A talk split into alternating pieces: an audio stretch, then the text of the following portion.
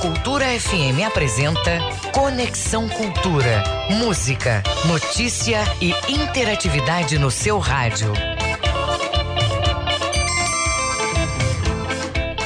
Oito em ponto, muito bom dia, muito bom dia para você, muito bom dia mesmo. Eu sou Isidoro Calixto e a partir de agora você vai nos acompanhar aqui no Conexão Cultura até às 10 horas da manhã. Hoje é quinta-feira, dia 12 de maio. O Conexão, você sabe, é uma produção do jornalismo da Rádio Cultura. E para você, a partir de agora, muita informação, entretenimento, música, entrevistas sobre os assuntos que estão em alta aqui no Pará no Brasil e as informações do mundo também. Você ouvinte faz parte da nossa programação há muito tempo e sabe disso e pode também mandar a sua mensagem para o nosso Conexão Cultura. Anote: 985639937 é o nosso WhatsApp. Você pode também nos dar a sua opinião através do Twitter com a hashtag Conexão Cultura. Conexão Cultura na 93,7. Hoje na história, em 1913 nascia no Rio de Janeiro José Bispo Clementino dos Santos, mais conhecido como Jamelão cantor brasileiro e tradicional intérprete de samba enredo da Escola de Samba Mangueira, isso entre os anos de 1949 e 2006. Já em 1940 era inaugurado o Autódromo José Carlos Paes, mais conhecido como Autódromo de Interlagos, na cidade de São Paulo. No Conexão de hoje, vamos conversar com o médico veterinário Vitor Teixeira, que vai nos explicar e tirar algumas dúvidas sobre a osteo. Eu vou dizer o nome da, da, do problema. É osteosarcoma em cães. Vamos bater um papo com o violonista Salomão Habib. Ele vai falar sobre o concerto Serenata de Tó Teixeira e Valdemar Henrique. Sem falar que ainda dos nossos quadros de psicologia, economia e análise do futebol com o Ivo Amaral. O Conexão Cultura começa agora na Cultura FM e no YouTube, através da nossa página arroba Portal Cultura. Música, informação e interatividade. Conexão Cultura. Sereia do Mar, Veriquete, Natália Matos. 8 e 3.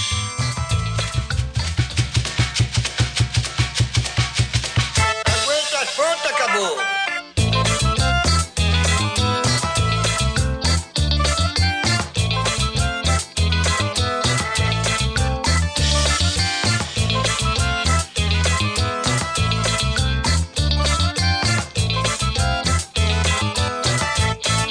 sou a sereia do mar, do mar,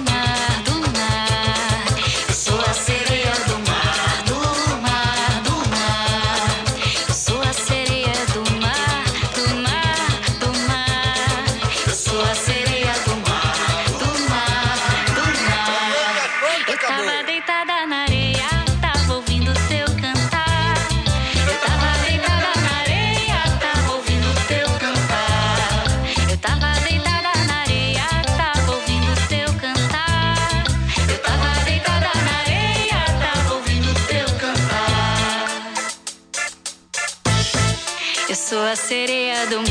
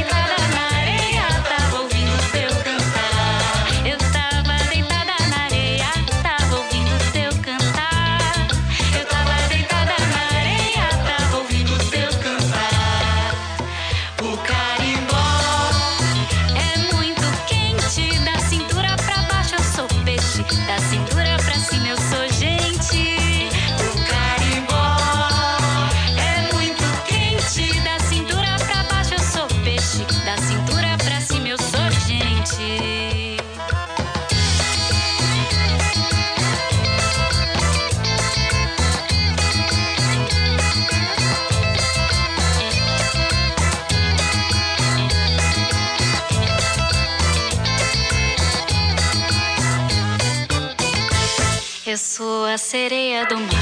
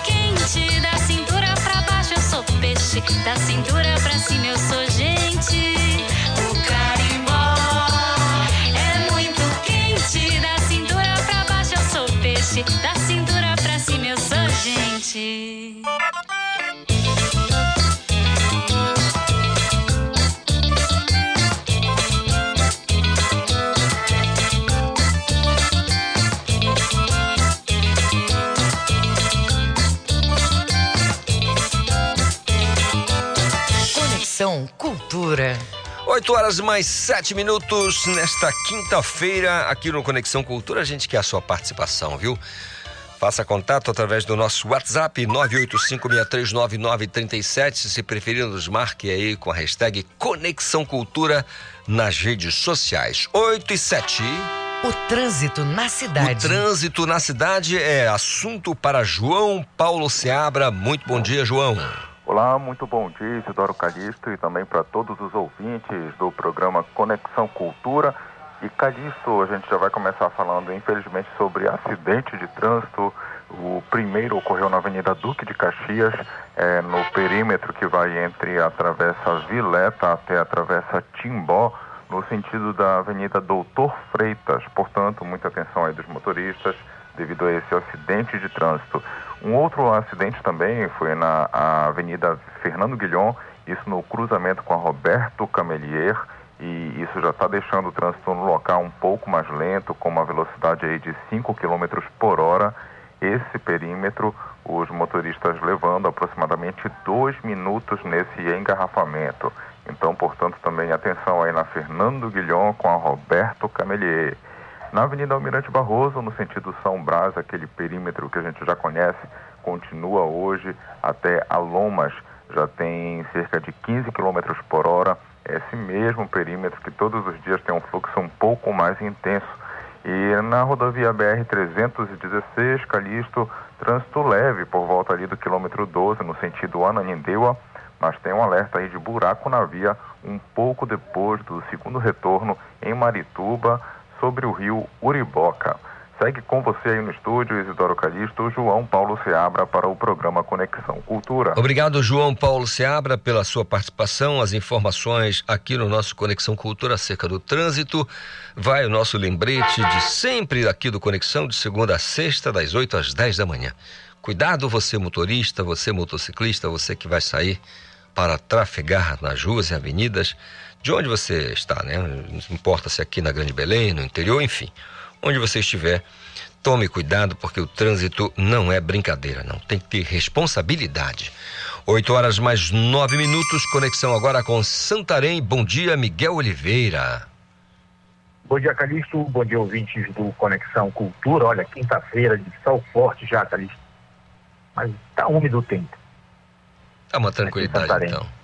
É, deu uma tranquilidade. Não tivemos, pelo menos nas últimas 48 horas, chuvas torrenciais como vinha correndo, né, Calixto? E também a gente registra que o nível do rio Tapajós que atingiu 8 metros e 6 centímetros no dia 7, ontem ele já estava a 7,99. Vamos aguardar daqui a pouco que a Prefeitura libere a tábua de medição para saber se essa tendência de vazante já se confirma ou não. Se se confirmar é uma boa notícia, porque você sabe que a zona da Orla de Santarém, a avenida principal, a Avenida Tapajós, tem trechos de alagamentos, tem trechos interditados para o trânsito, tem muito transtorno para quem trafega ou anda por lá. E quando chove, a enxurrada invade, inclusive, as lojas em torno do mercado moderno. Calixto. É um transtorno nesse, nesse aspecto, né? Quando tem aí um nível muito alto do, do, do rio Tapajós. Miguel, é um, falar em transtorno, é um daqueles danado a questão dos saques é, de cargas em, na rodovia Transamazônica quando acontece algum acidente, né? Isso você já destacava esse assunto no Jornal da Manhã de hoje. É, Calixto, na verdade, são duas situações. A gente está saindo da água aqui do Tapajós e vai para a Transamazônica, que ainda tem trecho de terra. Olha, Calixto, são dois eventos que aconteceram. Um na última terça-feira, quando um caminhão que carregava cerveja tombou na rodovia, no trecho entre Miritituba e Campo Verde, e a carga foi saqueada. E ontem à noite, ali por volta de 11 e meia da noite, um grave acidente na rodovia transamazônica no trecho Brasil Novo Medicilone.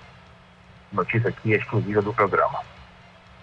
É um, acidente que vitimou o vereador de Medicilândia, Fredson Almeida Lopes, do Fredson Deca, do PSDB, 39 anos.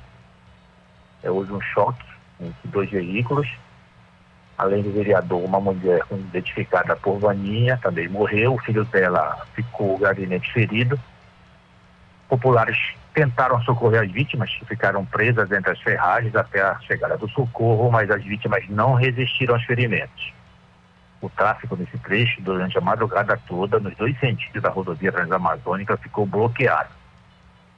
Segundo testemunhas, Calixto, o carro conduzido pelo vereador bateu em outro que vinha no sentido contrário, ocupado por um homem identificado por Romário, uma mulher e uma criança o Fredson Lopes foi eleito para a legislatura 2013-2016, era membro da mesa diretora como secretário e foi reeleito por segundo e terceiro mandatos consecutivos. Olha, Calixto, é, essa região aí continua registrando esse tipo de acidente.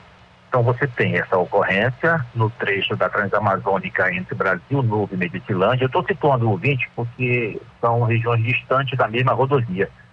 E você sabe que a Transamazônica ela é extensa, né, Calixa? Ela começa lá na Paraíba, atravessa o Nordeste, corta a Amazônia, vai em direção ao Amazonas e ao Acre. Então, esse trecho do Pará, podemos assim dizer, entre Itaituba e Marabá, você tem esse trecho entre Miritituba, em Itaituba e Campo Verde, que é um distrito de Itaituba, onde houve o saque e esse acidente houve no trecho entre Brasil Novo e Medicilândia.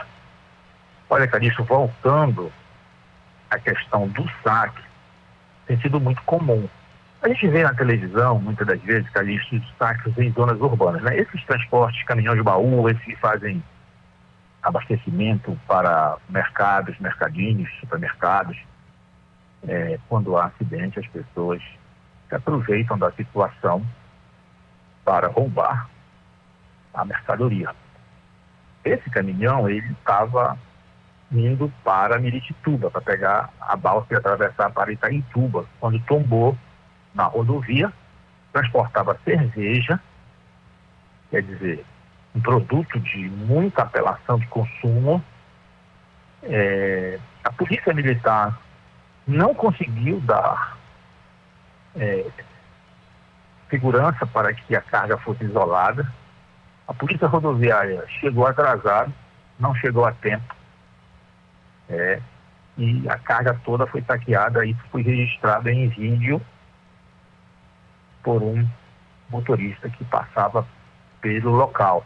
E as imagens, Calixto, mostram que pessoas correndo em direção ao veículo, conseguindo pegar os pacotes que estavam ainda fechados e as garrafas estavam espalhadas pela pista. É, tudo isso na maior tranquilidade. É, Espera-se, né, Calixto, que essa carga esteja no seguro, porque se não tiver no seguro, vai ser muito difícil recuperar, além do prejuízo do caminhão que sofreu avarias, você ter uma carga de um elevado valor financeiro. Então a gente está mostrando hoje para você que nos ouve esse panorama da rodovia transamazônica. Ela, eu estou em Santarém, a transamazônica está cerca de 400 quilômetros ao sul, mas ela cruza com a Santarém Cuiabá que chega até aqui. Então esse trecho, vamos dizer, esse eixo no Pará, transamazônica Santarém Cuiabá, ele registra muitos eventos como esses dois na Transamazônica em menos de 72 horas, Calixto. É uma situação que a gente precisa realmente de conscientização do povo, né? Um, furtar os objetos ali das pessoas não, não, é legal, é crime e olha o registro disso levado à polícia pode dar investigação e até uma ação penal, né? Miguel, Calixto, tem um detalhe, tem um vídeo nos Estados Unidos que você deve ter visto que um caminhão transportador de valores ele tombou numa rodovia, o dinheiro caiu na pista. as pessoas foram, os motoristas que passavam, desceram do carro, gravaram o vídeo, pegaram o dinheiro, jogavam as células para cima. Você sabe o que aconteceu? Não me lembro. O FBI identificou todo mundo e puniu e foram para a cadeia, tá ligado? É, olha o que acontece. Tem o registro, né? Tem o, com, com a imagem não mente, né, né, Miguel? A imagem não mente. É uma imagem que viralizou na internet, né? As pessoas gravando vídeo pro TikTok, jogando dinheiro para cima, os dólares, e juntando. Enfim, foram todos para a polícia, Calixto. É isso. Vamos ver o que vai acontecer com esse, essas situações aí na região da Transamazônica. Um grande abraço para você, Miguel Oliveira. Grande abraço, Calixto. Até amanhã. Até amanhã. 8 horas mais 17 minutos. Olha, vou acionar minha colega Renata Rocha agora, porque o CAD único, o cadastro né, único do, do governo federal, ganha um novo endereço para atendimento ao público em Ananindeua. As informações com a Renata Rocha. Bom dia, Renata. Bom dia, Calixto. Bom dia a todos os ouvintes do Conexão. A nova unidade fica localizada na passagem Sueli, próximo à rua Cláudio Sanders, no centro de Ananindeua. A ideia é que a nova estrutura possa oferecer melhores condições no suporte e acesso aos programas sociais pela população do município. Por intermédio do CAD Único, famílias de baixa renda podem ter acesso a programas sociais como Auxílio Brasil, programa Minha Casa Minha Vida, tarifa social na energia elétrica e outros. Até o momento, mais de 100 mil famílias recebem amparo no município por, por meio do programa assistencial. Os atendimentos no local funcionam de segunda a sexta-feira, sempre de 8 horas da manhã até as 2 horas da tarde. Calixto, eu volto com você aí no estúdio do Conexão. Obrigado, Renata Rocha, pela participação e suas informações. Portanto, é um serviço importantíssimo para o cidadão na região de Ananindeua, que acaba atendendo, né? Também as, nas imediações, gente de Marituba, até mesmo de Belém. É claro que esse é, endereço fica em Ananindeua e, e entende-se, né, por inferência lógica, para atender aos munícipes, atender a população do município de Ananindeua. 8 horas mais 19 minutos. Agora vamos falar aqui de um tema bem importante que é o cuidado com os animais. Olha, nós temos aqui quadro da semana com a, a nossa veterinária Alessandra Belo, mas hoje vou conversar com o Dr. Vitor Teixeira, que é médico veterinário. Assim como os seres humanos, os cães também podem ter câncer, especialmente à medida que vão envelhecendo. Além da pele, o sistema digestivo, a mama, é, o câncer, é, que tanto preocupa os tutores, pode afetar também os ossos dos cães. A doença pode atingir qualquer raça, mas os cães maiores né, têm uma tendência também maior de sofrerem com o problema. E para esclarecer as dúvidas sobre a osteosarcoma, o osteosarcoma, é, em cães, é que nós vamos conversar então com o doutor Vitor Teixeira. Doutor Vitor, bom dia, tudo bem? Olá, tudo bom? Bom dia, Calixto. Tudo em paz com o senhor? Tudo tranquilo. O nome é meio chato de dizer, mas é câncer nos ossos, é isso, doutor? Sim. O osteosarcoma é um dos tipos de câncer ósseos que podem cometer nossos animais. Hum, e esse câncer pode atingir todas, todas as raças de cães, doutor? Sim, ele pode, de uma forma geral, qualquer animal, né? porém ele tem uma predisposição, segundo nossos estudos, a animais de grande porte, a raças de grande porte, acima de 15 quilos, de uma forma geral, eles têm essa predisposição maior a ter essa, a vinha ser cometido pelo osteosarcoma. Doutor, eh, quais os sintomas que indicam que um cão pode ter esse tipo de câncer? Tá. Geralmente, está associado a algum tipo de dor, principalmente nas patas dianteiras, né, nos, nossos, nos nossos cães de uma forma geral, é onde a gente mais encontra os, os osteosarcoma, porém também podem acometer as patas traseiras e também qualquer região do, corpo que tenha osso, né, as costelas, a própria o crânio e questão de coluna também, e até mesmo fora dessa região. Alguns tumores também de mama, eles podem ter tecido ósseo na formação, apesar de serem raros, mas eles podem acometer, tá bom? Então, geralmente, está associado a algum, algum andar é, mancar, né? O paciente começar a mancar nessa determinada pata, começar a sentir dor, aí começar a aparecer um nódulo pequeno, uma tumoração, E esses são os principais sintomas que a gente começa a observar. Doutor Vitor, é, como é feito o, o, diagnóstico, né? Uma vez que o animal chega ao consultório, chega à clínica, quais são os procedimentos? É, vai para um exame, é, vídeo, imagem, como é que é feito? Geralmente, né, o clínico geral que ele vai avaliar o, o paciente, ele geralmente, quando a gente tem uma suspeita de algo que tenha voltado algum volume, dor nessa pata, né, ou então outra região, a gente pede um raio-x, é um exame de imagem padrão, e vale muito ressaltar que na visão de um radiologista veterinário, ele vai sugerir para a gente né, essa lesão, a lesão. Porém, o raio-x sozinho, ele não é um exame que vai me fechar o diagnóstico. Ele vai me sugerir. Então, todo e qualquer momento para a gente poder fechar um, um laudo de, de osteosarcoma, a gente precisa de uma biópsia óssea, é, que é o, a histopatologia, que vai ser coletado um fragmento desse osso para mandar para análise, e aí, em cima disso, a gente vai realmente bater o martelo que é um osteosarcoma e começar o tratamento desse paciente. Doutor Vitor, vamos à base da nossa realidade é, paraense. Como é que está o, o, cenário com relação a, a, essa doença em cães aqui no estado, doutor? O senhor tem, assim, ainda que seja uma estimativa? Olha, eu atuando na rotina da clínica oncológica, né, já faz mais ou menos um ano e pouco, eu já atendi, estou com dois pacientes, estou com um paciente agora em, em, com uma colega de Altamira acompanhando. A rotina ela tende a ser alta. Uma coisa importante que vale ressaltar é que na questão de prevenção, né, os animais aí que são de grande porte, os tutores que têm seus São Bernardos, os Dálmatas, Pitbull e o Rottweiler de uma forma geral. Você sabe que o Rottweiler, de uma forma geral, ele é uma raça que tende a ter mais esse acometimento. Ainda não se sabe por quê. A sugestão é que ele já nasça com essa mutação no seu organismo por algum motivo, um trauma, ou mesmo uma baixa de imunidade em relação à idade, ele pode vir a sugerir, né, a, a surgir esse, essa mutação, ela provocar o surgimento do tumor. Então, hoje, na minha rotina, eu atendi com outros colegas, muito pacientes da raça Rottweiler, é, uma, é realmente uma incidência grande, dessa raça, mas também tem outros, como pitbull, até mesmo nossos próprios vira-latas de raça grande, de tamanho grande, acima de 15 quilos, que são acometidos. Tem realmente uma tendência muito grande, por isso que realmente o acompanhamento com frequência, a ida ao veterinário ou qualquer tipo de baque que você possa ver no seu, no seu animal, procurar é, é, o seu veterinário de confiança para fazer logo esses exames de check-up, ou fazer com frequência, mesmo se o animal não esteja bem, de uma forma geral.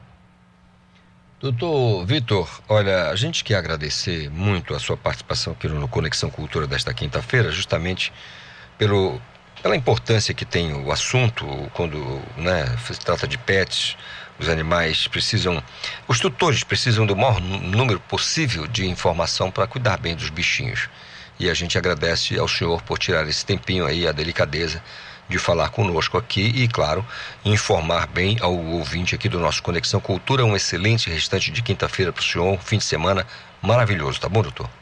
Muito obrigado para todos vocês também. São 8 horas mais 25 minutos e não esqueça, você pode participar do nosso Conexão Cultura. É muito simples, é só enviar a sua mensagem para o nosso WhatsApp 985639937. Se preferir, você pode nos marcar aí nas redes sociais com a hashtag Conexão Cultura. Toda quinta-feira, você sabe, nós temos o nosso quadro de psicologia com a doutora Juliana Galvão. O tema de hoje é: o que pode dizer quando não não está tudo bem, quando a coisa está ruim? O que, que você pode dizer? Vamos entender com a doutora Juliana Galvão. Oi, oi, gente. Bom dia. Cheguei quintou e hoje eu falo aqui direto de Melgaço. Tô aqui a trabalho no arquipélago do Marajó. Inclusive, depois, na hora do almoço, vou tomar aquele açaí valendo, gostoso. E a perguntinha de hoje é a seguinte: E aí, tá tudo bem? Será que tá tudo bem mesmo? Quando alguém te pergunta se tá tudo bem, o que é que tu dizes? Tu vai logo assim direto, sem pensar na bucha, diz que sim? Ou tu realmente paras para pensar se de fato tu estás legal? É interessante a gente pensar nisso, né? Porque geralmente as pessoas perguntam e respondem o tá tudo bem sem pensar muito, meio que de forma automática mesmo, né? Mas hoje eu quero que a gente pense um pouco sobre a resposta a essa pergunta do tá tudo bem? Quando a gente não reflete, quando a gente responde de forma direta, sem realmente analisar o que a gente está sentindo, a gente não está se conectando com a gente mesmo, né? Então a gente pode acabar fazendo o que? Reprimindo algumas sensações, emoções, e isso não é legal para nossa saúde mental. Aí tu pode dizer assim: "Ah, Juliana, mas isso é pergu essas perguntas são feitas por educação, é tudo por educação". E eu fico me perguntando também até que ponto o por educação ele está se distanciando com a verdade o verdadeiro sentimento, o verdadeiro sentir, o verdadeiro afeto que nós temos e sentimos um pelo outro e o afeto que nós sentimos por nós mesmos. É importante que a gente busque a cada dia. Eu não estou falando de perfeição, estamos todos em processo de aprendizado, mas é importante que a gente suba nessa escadinha da evolução da vida e pense sobre a importância de sermos mais autênticos e sinceros conosco e com os outros também. Isso é ter educação, porque a gente precisa distanciar a educação da sinceridade, especialmente quando a gente trata de afeto. Aí tu pode pensar comigo, ah, tá ótimo, tá tudo bem. Então, se tá tudo bem, eu vou dizer que não, a pessoa vai me achar mal educado. Que, que eu posso trazer como alternativa à pergunta do tá tudo bem? Tu pode dizer, eu não consigo te responder agora. É uma possibilidade. Tá anotando? Uma outra possibilidade, você pode falar, olha, hoje eu não tô tão legal, agora não tô tão bem, mas acredito que depois eu possa de repente melhorar. E se você tiver intimidade com a pessoa, você pode falar assim, olha, não tá tudo bem. Será que a gente poderia conversar agora ou em outro momento? Qual uma outra possibilidade, Juliana, para o tá tudo bem quando eu não tô bem? Você pode ser ainda mais sincero, se você se sente à vontade para falar com essa pessoa e falar assim: olha, eu não tô legal, inclusive preciso de ajuda. Quando a gente não está bem, é importante a gente pensar sobre a possibilidade de buscar ajuda, que pode ser o quê? Também uma orientação, uma avaliação com um profissional de saúde mental. Então, que a partir de hoje a gente pense e repense sobre o quanto a gente está sendo realmente sincero, afetuoso na pergunta do tá tudo bem e quando a gente responde mesmo. Que a gente não responda assim na bucha, automático, né? Vamos fazer isso? Tá tudo bem? Será que tá tudo bem mesmo? Me diz lá no Instagram, arroba julgalvãopsi. Uma ótima quinta pra gente. Juliana Galvão para o Conexão Cultura.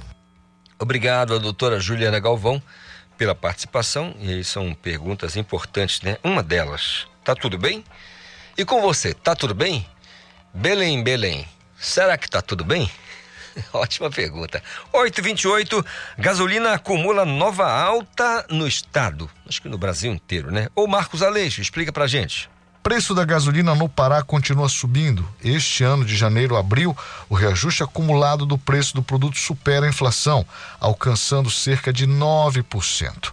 Um estudo do Diese com o balanço da trajetória da alta do preço da gasolina comercializada em postos de combustíveis no mês passado e também nos últimos quatro meses e uma avaliação de um ano, não é? Com base nas notas e dados oficiais da Agência Nacional de Petróleo, ANP ANP. Né? Esses dados informam, por exemplo, agora um reajuste somado só este ano de aproximadamente 47%. Lembrando, por exemplo, que o preço do óleo diesel começou a vigorar aqui e em todo o Brasil nesta semana, de um aumento aplicado no dia 10 de 9%, com a inflação estimada em torno de 4% para o mesmo período e nos próximos 12 meses. Então, este reajuste do óleo diesel é melhor informar ao nosso ouvinte de que o preço varia de posto para posto. Esta semana, por exemplo, o estoque que está sendo vendido ainda em alguns postos foi comprado ainda na semana anterior, o que pode ser praticado um preço ainda reduzido. A aplicação do reajuste de 9% começa a partir da compra do estoque novo de combustível e, consequentemente, isso deverá ser repassado ao consumidor. O preço, em média, na região metropolitana é de R$ e 12 até sete reais e trinta centavos. Deverá ser acrescido aí já durante esta semana em alguns postos em aproximadamente 9% reajuste autorizado pela Petrobras nas refinarias. Marcos Aleixo para o Conexão Cultura. Obrigado, Marcos Aleixo. Anote 8 horas mais 30 minutos, o intervalo, a gente volta num instante. Estamos apresentando Conexão Cultura.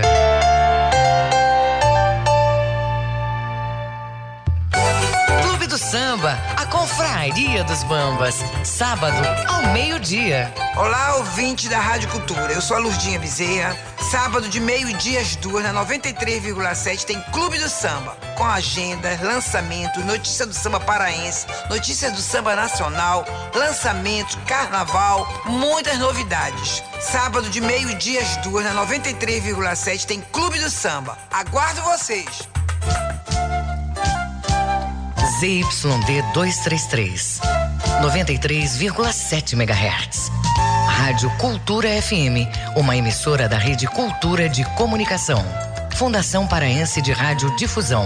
Rua dos Pariquis, 3318. Base operacional, Avenida Almirante Barroso, 735. Berlim, Pará, Amazônia, Brasil. Faça parte da Rádio Cultura. Seja nosso repórter. Grave seu áudio com informações da movimentação do trânsito e mande para o nosso WhatsApp 985639937. Tudo junto e misturado. Já já na TV Cultura. Voltamos a apresentar Conexão Cultura. Muito bem, são 8 horas mais 33 minutos e você sabe que pode participar do Conexão de maneira muito simples. É só enviar a sua mensagem para o nosso WhatsApp 985639937. O trânsito na cidade. O trânsito na cidade é uma atualização para você que nos acompanha, que nos dá a carona do carinho da audiência. O João Paulo Seabra tem mais informações para gente. Ô João, me conte. Então, Isidoro Calixto e ouvintes, vamos começando aqui a falar da Conselheiro Furtado, que já tem um trânsito intenso é, desde a travessa Barão de Mamoré, ali praticamente no bairro do Guamá, e inclusive tem um acidente de trânsito também registrado no aplicativo Waze, que fica, que está justamente ali na passagem Guerra Passos, é, quase na, no cruzamento com a Avenida Conselheiro Furtado, portanto, atenção aí dos motoristas. É, passando um pouquinho o canal, tem esse acidente na Guerra Passos com a Avenida Conselheiro Furtado. E a gente fala também, Calixto, é, sobre o município de Ananindeua, na Avenida Zacarias de Assunção, tem um trânsito intenso no sentido do Distrito Industrial com uma velocidade média de 11 km por hora entre a quadra 16 e 17 até a rua Segunda Urbana. E na rua União tem um alerta de buraco na via, então atenção condutores. Na rodovia Augusto Montenegro, o trânsito está parado para quem segue rumo ali ao Mirante Barroso, com um trecho com 9 km por hora entre a rodovia do Tapanã até o Parque Shopping e no sentido contrário, apenas trânsito moderado, seguindo ali o fluxo é, no sentido de Icoaraci. Segue com você aí no estúdio, Isidoro Calixto, João Paulo Seabra, para o programa Conexão Cultura. Obrigado, João Paulo Seabra, pelas informações. É, a gente está só agendando aqui uma conversa com o doutor Valdir Freire, que ele tem informações acerca da questão dos animais. O doutor Vitor estava falando aqui sobre a questão é, de doenças mas a gente vai atualizar com relação à atuação da DEMAPA, que é a divisão especializada em meio ambiente e proteção animal. Doutor Valdir Freire estava aqui começando, conversando com a gente e ele vai fazer uns esclarecimentos. Ainda essa semana a gente, ou na próxima semana, certamente vamos bater um papo aqui com ele, que é o chefe da DEMAPA, para atualizar a gente aqui acerca dessas situações que envolvem aí os maus tratos aos animais. Nesse caso, maus tratos. Até porque o doutor Valdir é delegado da Polícia Civil do Estado do Pará é o diretor da DEMAPA, da divisão especializada, e a gente vai ter aqui alguns esclarecimentos com ele acerca dessa situação. 8h35, meu caro Paulo Sérgio. A Universidade Federal do Pará passa a utilizar as notas do Enem para o ingresso nos cursos EAD. Estou falando de educação à distância. as informações com a nossa colega Renata Rocha. Bom dia, Renata. Me conte de novo. Olá novamente, Calixto. Bom, a notícia foi divulgada por meio das redes sociais da Universidade Federal do Pará ontem. Para concorrer no processo seletivo de 2023, os candidatos devem realizar o Enem deste ano, que está marcado para o mês de novembro. Segundo a instituição, 1.260 vagas para licenciatura vão ser ofertadas para o regime remoto por meio do programa Universidade Aberta do Brasil. Entre as vagas, há oportunidade para os cursos de Biologia, Física, integrada em Ciências, Matemática e Linguagens. Alguns dos campos beneficiados ficam localizados em Ananindeua, Baião, Barcarena e Breves. Vale destacar, Calixto, que as inscrições para o Enem 2022 já estão abertas e podem ser realizadas até o dia 21 de maio por meio da página do participante pelo endereço eletrônico enem.inep.gov.br barra participante.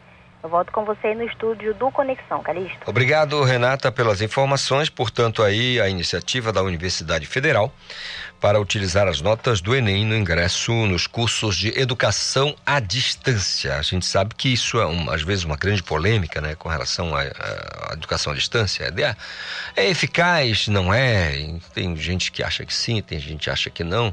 Tem estudos né? O fato é que é uma realidade, não só no Brasil, em todo o mundo tem essa modalidade de ensino. E a universidade passa então a utilizar as notas do Enem para o ingresso nos cursos a, nessa modalidade. EAD, Educação à Distância. É isso aí. Olha, daqui a pouco a gente vai bater um papo com o pesquisador da Embrapa Amazônia Oriental, doutor Rafael Moisés Alves. Doutor Rafael, ele é o capitão desse projeto aí, do kit clonal 5.0, Cupuaçu 5.0, né? uma grande inovação. É, a pesquisa, desenvolvimento e inovação para agregação de valor aos produtos da cadeia produtiva do Cupuaçu, que acontece uma live nesta quinta-feira às 18 horas no canal da Embrapa no YouTube. O debate online marca o lançamento do kit clonal Cupuaçu 5.0 coleção de clones de alta produtividade e resistentes à vassoura de bruxa. Esse já é o segundo evento sobre a cadeia produtiva do cupuaçu, que visa fomentar o debate sobre o desenvolvimento sustentável da Amazônia. Para falar do tema, como eu disse, já está com a gente pelo telefone o pesquisador da Embrapa Amazônia Oriental, doutor em genética de plantas e melhorias é, genéticas de planta, né? Responsável pelo projeto, né? Pelo, pelo kit clonal Cupuaçu 5.0. Doutor Rafael, Bom falar com o senhor novamente. Bom dia, tudo bem? Bom dia, Calixto. Bom dia a todos os ouvintes. É, um prazer voltar a essa emissora novamente. Doutor Rafael, nós é, tivemos aí a primeira live falando é, com duas pessoas importantíssimas para o mercado, é, enfim, doutor Marcelo e, e o, o Fábio Cecília. E, e, dessa vez nós temos a segunda, a segunda live do assunto, né? Estamos nos eventos de lançamento ainda do Cupuaçu, do kit clonal Cupuaçu 5.0. E, e, essa coleção de clones, eu queria que o senhor falasse para a gente o que vai ser é, debatido nesse, nesse segundo evento.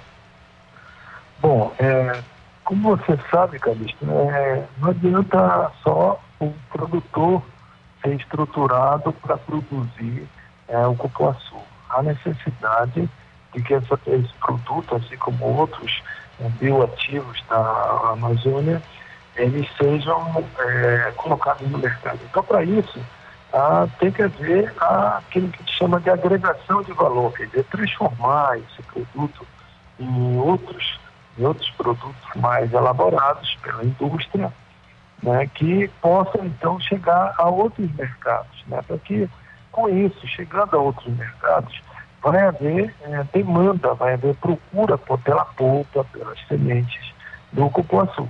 Então, para isso que essa, essa segunda live, ela foca já no final da cadeia produtiva, quer dizer, aquela parte de agregar valor, né, de tornar, de transformação dos produtos, né, e o cupuaçu seria uma, um desses insumos que entrarão nessa, nessa live, além de outros que serão comentados aí. Né, mas a ideia toda aí é a gente tornar cada vez mais o cupuaçu, o, os produtos do cupuaçu acessíveis a pessoas de outras regiões, não só da Paraíba. Doutor Rafael, é, no primeiro, na primeira live, e eu tive a, a honra de ser convidado pela, pela direção da Embrapa Amazônia Oriental para mediar, é, eu lembro que na, na conversa nós é, acabamos é, fazendo muita, muitas provocações, mas com no sentido de, do desenvolvimento a partir da pesquisa da Embrapa, né, do, do trabalho que vocês desenvolvem. E aí nós temos o kit clonal Cupuaçu 5.0.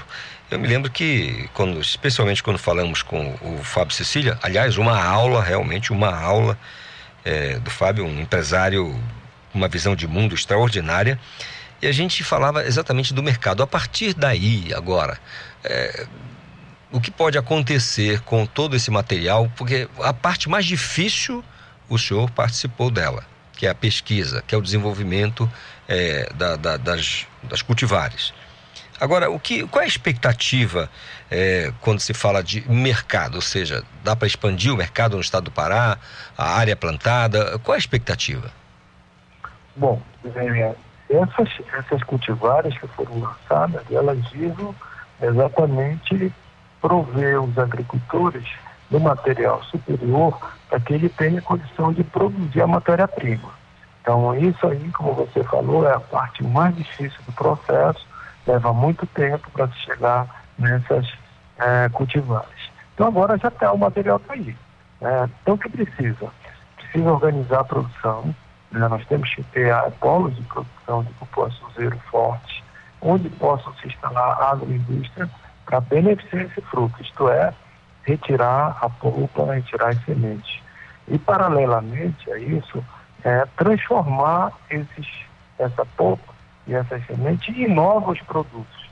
Novos produtos, sejam é, no próprio, no caso da, da amêndoa, aí, próprio cupulate, que é um produto semelhante ao chocolate, ou própria utilização da, da, da manteiga dessa amêndoa para fazer é, inúmeros pro, produtos né, que já está sendo bastante utilizado pela, pela indústria de cosméticos, e da polpa fazer em transformações, porque a gente sabe né, que quando transforma um pouquinho essa polpa, quer dizer, para o consumidor do, do sul, do, do sudeste, os grandes centros do país que consomem é, os produtos de uma maneira geral, eles têm a polpa em si, é, o suco do, do cupuaçu em si, não, geralmente não é bem aceito.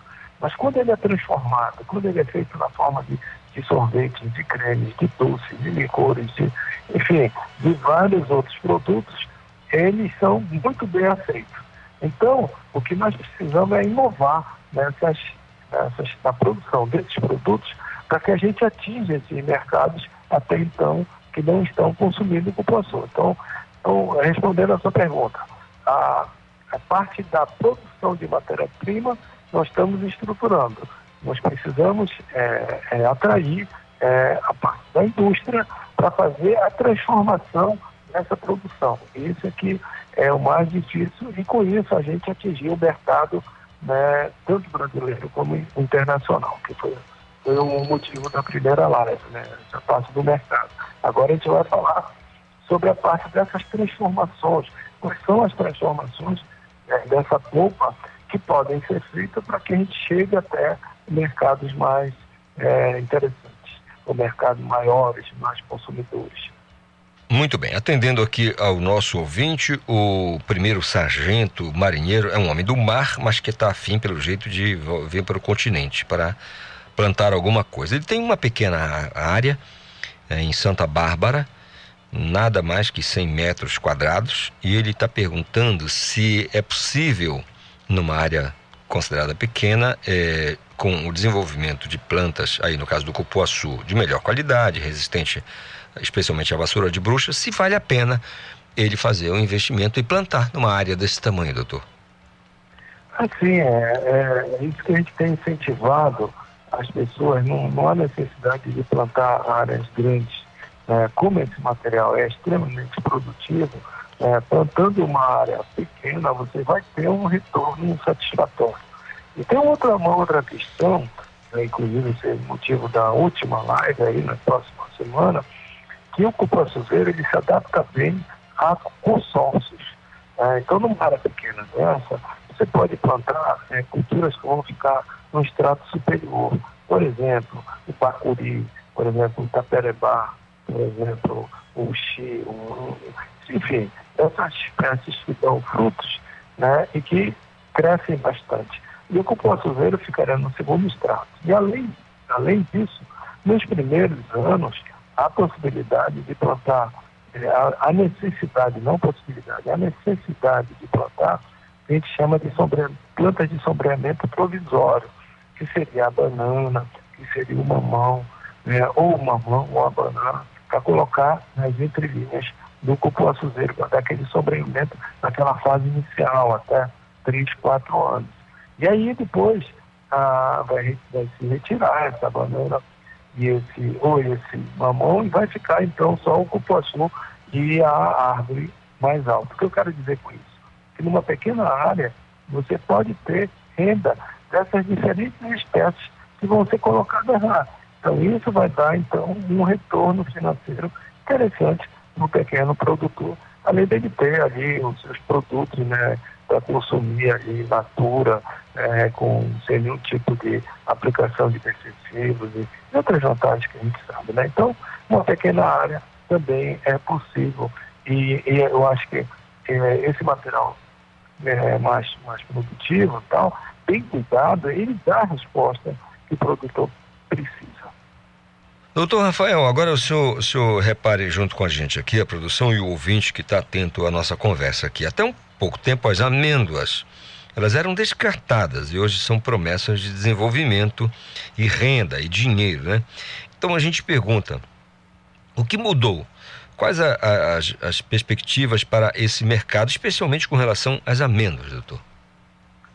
É, o, o, é verdade, Calixto. É, até pouco tempo atrás, 10 anos atrás, mais ou menos, né, é o problema. As emendas do, do cupuaçuzeiro é, ficavam como um resíduo, né, um lixo orgânico nas fábricas, né, trazendo problemas de é, ratos e, e outras coisas. Né?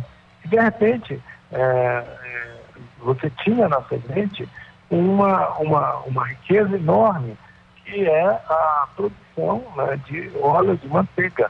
Né? Então se verificou que 60% dessa amêndoa ela é óleo. Né? E pode fazer uma manteiga muito interessante para a indústria cosmética, a indústria farmacêutica. Então é, as, as, empresas se interessaram né? e começou então um, um boom aí de, de de consumo das amêndoas. Então, hoje em dia, você não tem mais é, esse, é, jogar amêndoa no lixo. É, se você tiver a possibilidade de, de uma agroindústria, você transforma ela em, em óleo e é, e é vendido esse óleo. Já tem várias empresas que é, utilizam esse óleo e hoje à noite nós vamos é, trazer uma empresa que faz isso. Né? Então vai ser bem explicada essa parte aí. Além do óleo, né, como eu falei no início, ela também pode ser feito, pode ser fabricado um produto muito semelhante ao chocolate, que se chama cupulate, com características interessantes de por não ter o teor de teobromina muito alto, que é um alcaloide que promove é, excitação, então quando você toma chocolate, né, as crianças, os velhos ficam muito excitados, têm dificuldade até de dormir à noite, isso no, no cupulate é reduzido. Então, é, para esse nicho de mercado é interessante né, o cupulate ser, ser utilizado para isso. Além disso, ele pode ser, ser utilizado em blend com o, o chocolate. Então, eu acredito muito nessa possibilidade de se pegar a manteiga do cupuaçu, que tem, uma, que tem inúmeras propriedades interessantes, e misturar na massa do, do, do, do chocolate para torná-lo mais cremoso. Né? Então, é, esses blends são possíveis de ser. E aí que entra, viu, Calixto, essa necessidade da inovação, da, da, pesquisa nessa área aí, na área de transformação dos produtos. Né? E, e produtos inovadores, produtos que não tem no mercado. Né? A gente não pode bater de frente com chocolate, é impossível. Né? Você, em pouco tempo, é, que, que, querer competir com com com o chocolate que já tem mais de 100 anos de pesquisa, inúmeras multinacionais é, produzindo. Então é muito difícil você conseguir produzir um, um cupulate com uma qualidade superior ao, ao chocolate. Então, tem muito, vai ter que haver muita, muita pesquisa aí para você conseguir isso. Né? Mas é, associando, fazendo essas misturas, esses blends, acredito que por aí é uma, é um, é um, é uma saída boa. Né? E também para atingir nichos de mercado, assim como velhos, é, para crianças e tal. Então eu acho que também é uma, é uma boa estratégia. Doutor Rafael, então o público está convidado para hoje à noite a essa live importantíssima para discutir, seguir debatendo o assunto, não é isso? Verdade. Nós vamos estar esperando todo o público na, no, no, canal da, da Embrapa, youtube.com.br Embrapa, é facilzinho, youtube.com.br Embrapa. Então, aí você vai assistir a partir das 6 horas é, três debatedores que vão falar, né, a doutora Camille, a doutora e, e, e, o CEO da, da Amazon Oil, que vai falar sobre essas transformações, produtos que podem ser feitos a partir tanto da, da amêndoa como da polpa do cupuaçu, assim como outros produtos, não só cupuaçu. Vai ser mais amplo do que o cupuaçu, como pegar né, os outros é, produtos interessantes aqui da Amazônia.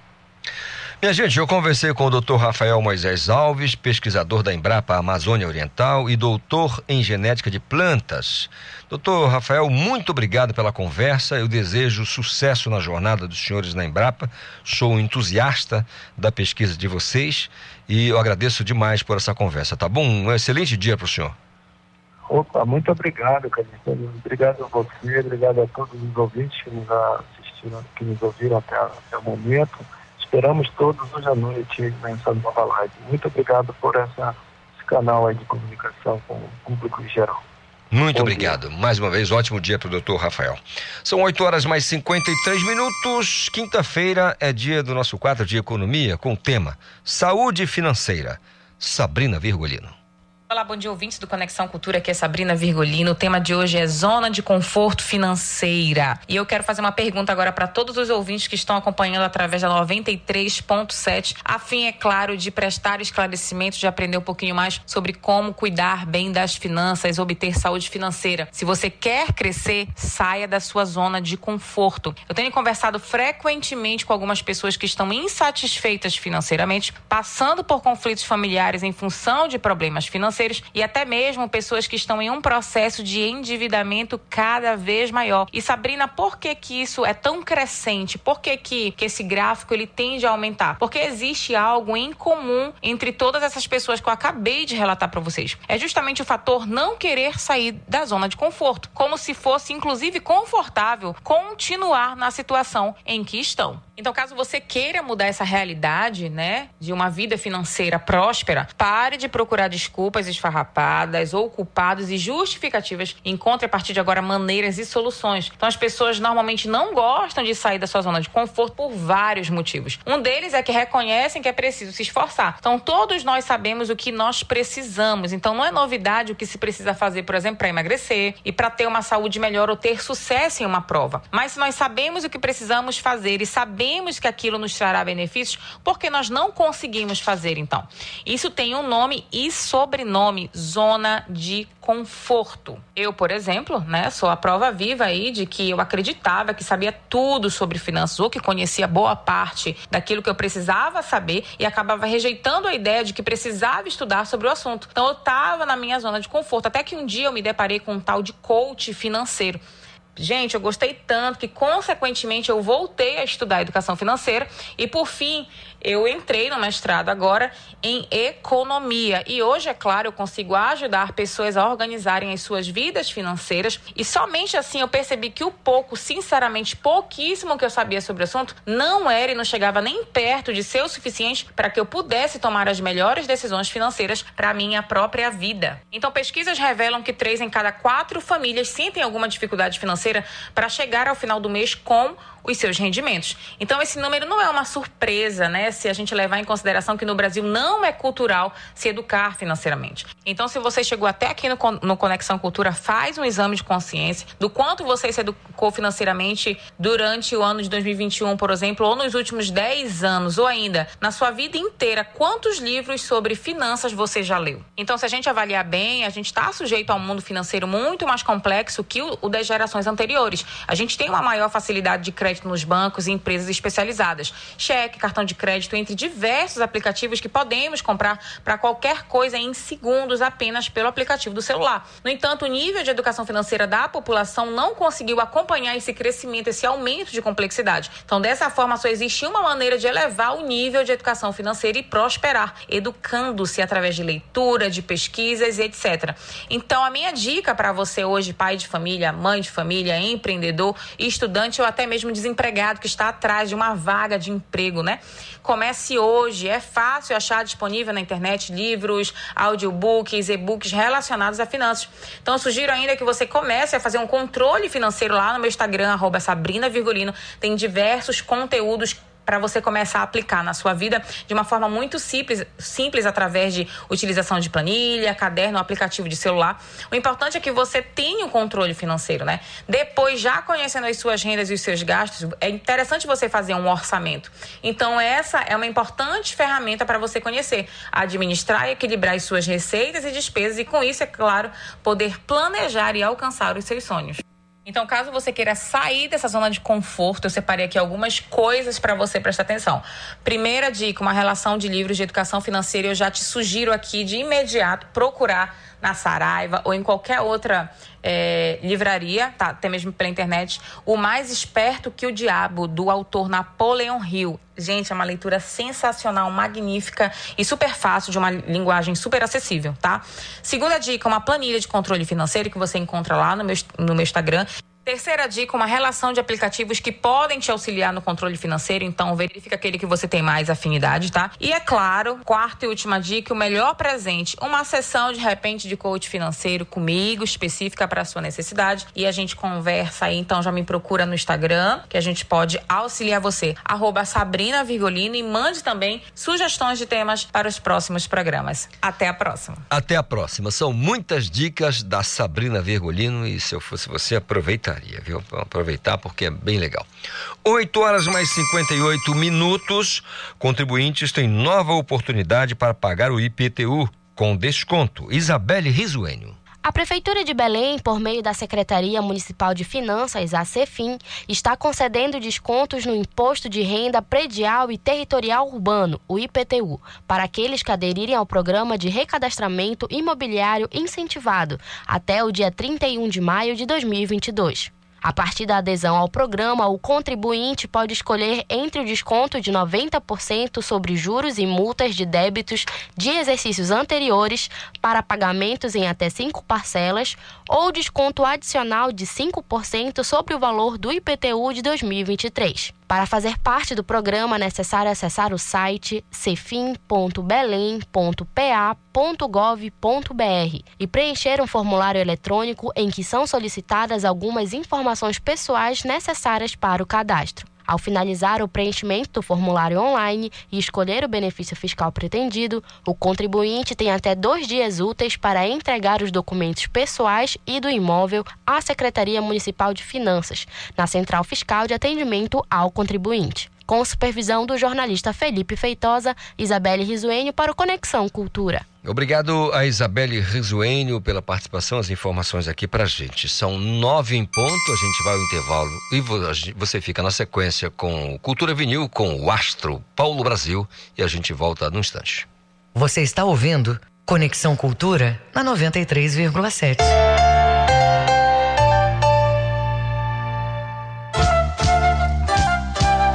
ZYD 233, 93,7 MHz. Rádio Cultura FM, uma emissora da Rede Cultura de Comunicação. Fundação Paraense de Rádio Difusão. Rua dos Pariquis, 3318. Base operacional, Avenida Almirante Barroso, 735. Berlim, Pará, Amazônia, Brasil. Se você foi exposto ao vírus ou mora com alguém que esteja com Covid-19, mesmo assintomático, deve fazer o teste. Mesmo que o resultado dê negativo, mantenha o isolamento por sete dias e teste novamente. Se der negativo pela segunda vez, pode sair do isolamento, mas continue atento aos sintomas. As vacinas são muito eficazes contra as formas graves da Covid-19, mas você precisa continuar a se prevenir. Proteja-se do coronavírus. Cuidar da sua saúde é proteger a todos. Cultura, rede de comunicação. Meus amigos da cultura, fala o Edgar Augusto. Pelos 50 anos da Feira do Som, toda última sexta-feira de cada mês ao meio-dia, o programa será transmitido ao vivo, simultaneamente, pela Rádio, TV e Portal Cultura, fazendo entrevistas, lançamentos e contando muitas novidades. Fiquem atentos. Vou esperá-los. Tchau e até lá. Música, dança, moda, cozinha, papo, plateia, bairros. Tudo misturado. Já já na TV Cultura.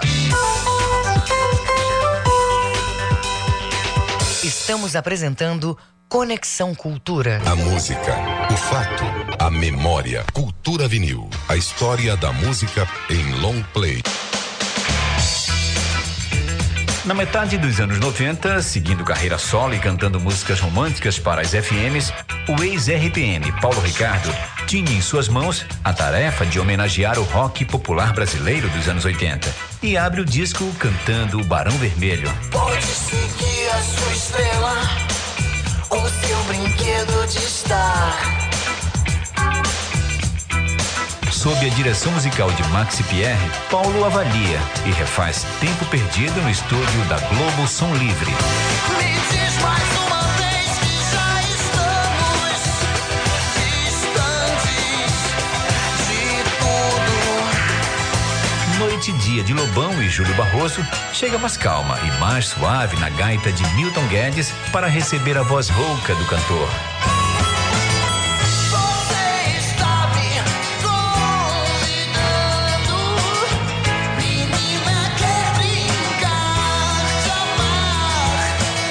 Guitarrista do Barão Vermelho, Frejá, faz o solo para Paulo Ricardo refazer os Paralamas de Herbert Viana.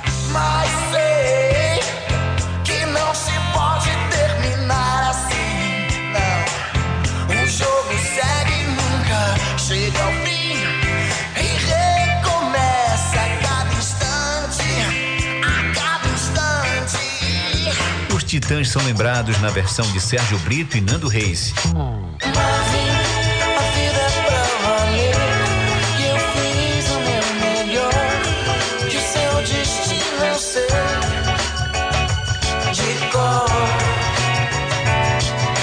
Transforma em balada um dos maiores sucessos de Ronaldo Bastos e Lulu Santos.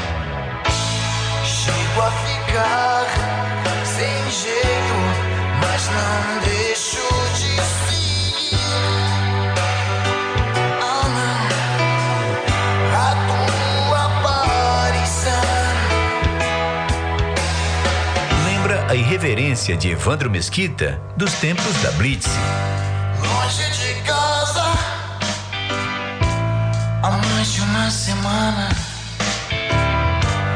Milhas e milhas distante do meu amor. A orquestra de violino, viola e cello, sob a regência do maestro Eduardo Souto Neto e mais, o violão de 12 cordas de Paulinho Mosca, fazem a introdução para Paulo Ricardo e Renato Russo ficarem cara a cara entre a cruz e a espada. 1994. Paulo Ricardo e Renato Russo, de volta no Cultura Vinil.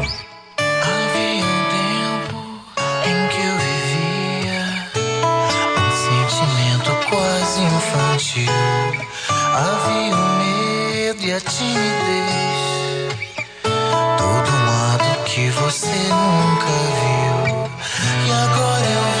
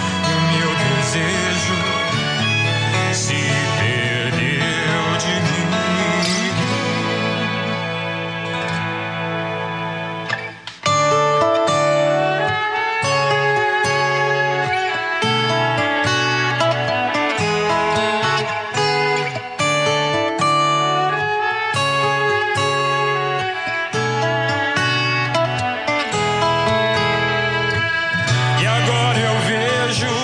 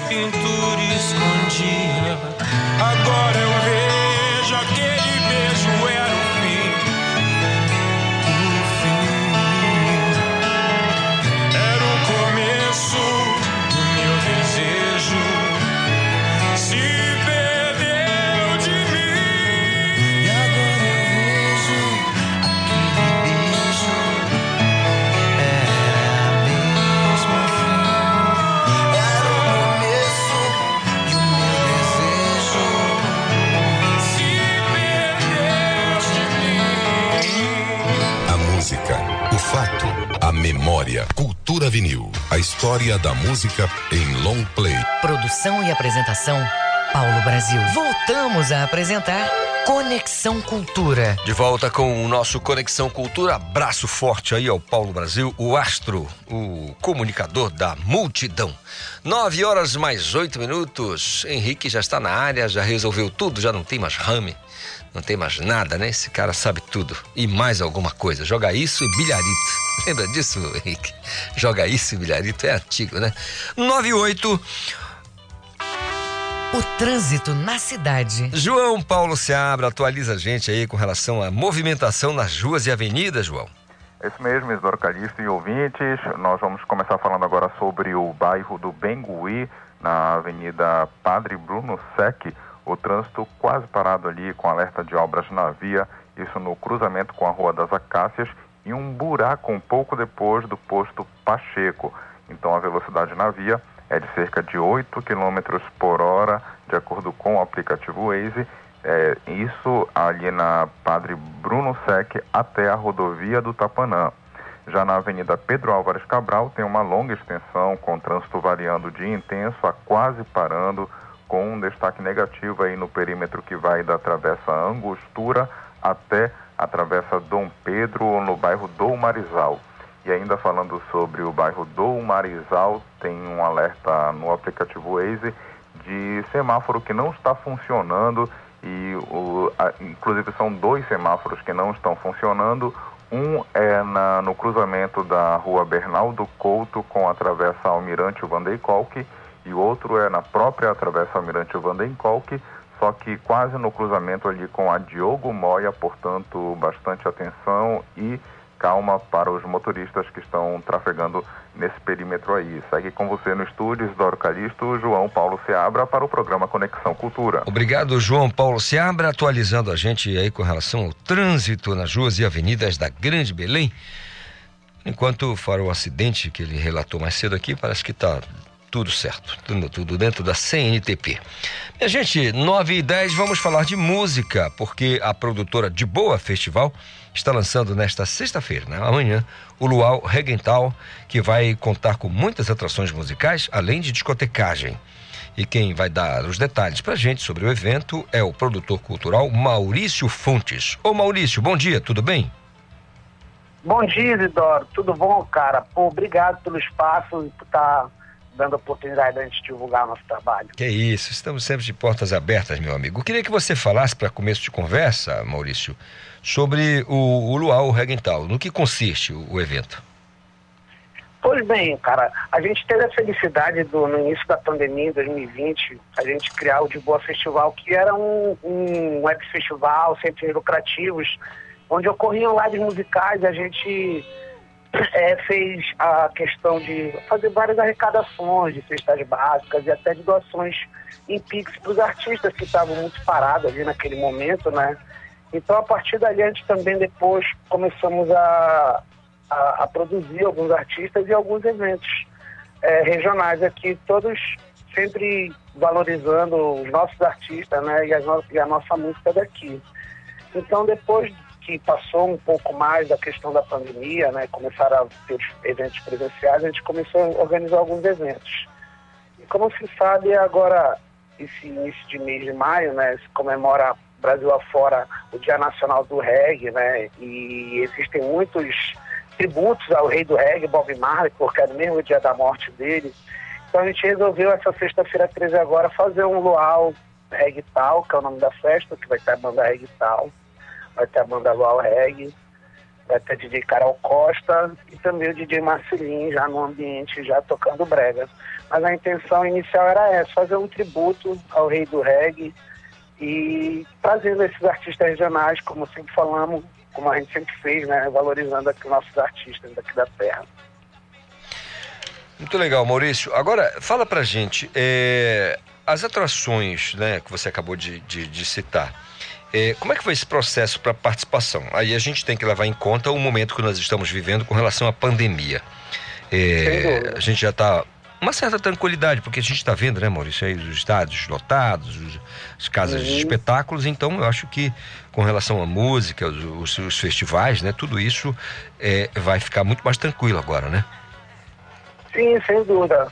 É importante também salientar que é um evento para pessoas vacinadas. A gente vai pedir o cartão de vacinação das pessoas, né? E graças a Deus os artistas eles foram os mais afetados, né, com a questão da pandemia, porque eles trabalham diretamente com o público, né? Então, como eu falei, ter criado de boa lá atrás para eles foi muito bom, porque ajudou muita gente que estava parado e depois a gente conseguiu dar esse feedback como produtora e a gente vê que eles também se sentem assim meio que, eu diria que gratos por aquela ajuda que a gente deu antes e hoje a gente consegue fazer o evento, organizar o evento para os próprios artistas. Então esses eventos, quando eles dão certo, os artistas ficam mais felizes porque todos saem ganhando no caso. É, Maurício, é, com relação ao que você acabou de falar aí, né, quando foi criado lá atrás o festival, é, o De Boa Festival, é, qual foi o estopim para vocês é, dessa iniciativa? Com base em que necessidade é, que vocês ti- tiveram para criar, para ter todo essa- esse trabalho, esse processo criativo de criação do De Boa Festival? Sim. É, Calixto, eu sempre tive a oportunidade de trabalhar, já trabalhei um tempo, lá em 2007 eu trabalhei na, na antiga Fundação Tancredo Neves, que é a Fundação Pará, lá no Centur, e eu trabalhava, e na- nessa época eu comecei a, produzir muita gente, a, a ajudar a gente a escrever é, projetos de lei de incentivo cultural, tanto o Ronê, quanto o CMA, quanto a Lei Teixeira. Então eu sempre tive também esse contato com os artistas e a partir daí eu sempre dava esse feedback, mas só que nunca tive essa percepção assim profissional de produzi-los, né? E quando teve esse início da pandemia, que a gente viu o quanto eles estavam parados, né? A gente percebeu que a gente poderia fazer. É óbvio que a gente também se espelhou em outros festivais que já estavam tendo fora, é, é, nas lives, que estavam super popularizados também, né? Então a gente tentou fazer algo aqui em, em- assim, em caráter regional que fosse meio que pioneiro, né? Então a gente conseguiu fazer muita coisa boa, nós arrecadamos mais de 300 cestas básicas, eh, os artistas conseguiram receber várias doações em Pix na própria conta deles, então pra gente a gente não precisava nem estar prestando conta, a gente só informava o Pix do artista e as pessoas doavam o artista que ela gostava, né? Então a gente também a- ir atrás de parceria, gente que dava lanche, roupa. Então também valorizaram também aqui é, é, as pessoas que trabalham na, na terra, tanto com, com comida, com oferecimento de serviço. Então para a gente foi muito legal, assim, porque a ideia inicial não era ter toda essa, essa grandeza, mas o público foi é, abraçando a ideia e as coisas foram acontecendo, muita gente ajudando, então pra gente foi muito legal, cara. Legal, cara. É, é importante demais essas iniciativas e a gente parabeniza pela, pela coragem também, porque não deixa de ser, né? É, isso demanda energia, muito trabalho, né? Para ter esses canais abertos aí e, e poder Ah, lançar. sem dúvida. Se, né? você for, se a gente for lembrar, na nossa primeira edição foram 56 artistas, foi até um exagero. Foram, foi de quinta a domingo, era muita gente assim para gerenciar, encaixar horário, enfim. Foi uma correria, mas a gente, graças a Deus, agora está meio que plantando as, a, a- o, que a gente, o que a gente semeou lá atrás. Queria agradecer mais uma vez da- pra- pelo, pelo- pela oportunidade, vocês aí da Rádio Cultura sempre dão oportunidade para a gente divulgar nosso trabalho. Convidar o pessoal mais uma vez, amanhã, sexta-feira 13, vai ser lá na Casa da Medusa, que fica ali na 14 de abril, do lado do supermercado mais barato, ali pertinho da José Moché. Então vamos ter dois, dois ambientes lá, vai ser uma festa bem legal, vai ter um ambiente reggae, um ambiente brega também. Então pra gente, a gente está tá muito feliz, a gente agradece mais uma vez. Quem puder seguir a gente, qualquer uma das bandas aí pelo Instagram, você pode ter mais informações. Quem quiser já se adiantar, tem uma lista de, de Pix no número 8509-2738. A gente agradece pelo espaço. E é isso aí, doutor. Poxa, Maurício, Convidado, tá, tá mais do que convidado para aparecer lá com a gente. Que legal, cara. Dando uma brecha, a gente dá um pulo com vocês. A gente cola lá e vamos ver qual é. Muito obrigado pelo papo aqui no nosso Conexão Cultura, Maurício. E, e sempre muito sucesso nas jornadas aí, que você possa desenvolver ainda muito mais a questão da música e, evidentemente, o entretenimento para a nossa população. Grande abraço a você, tá bom? Muito obrigado, muito obrigado.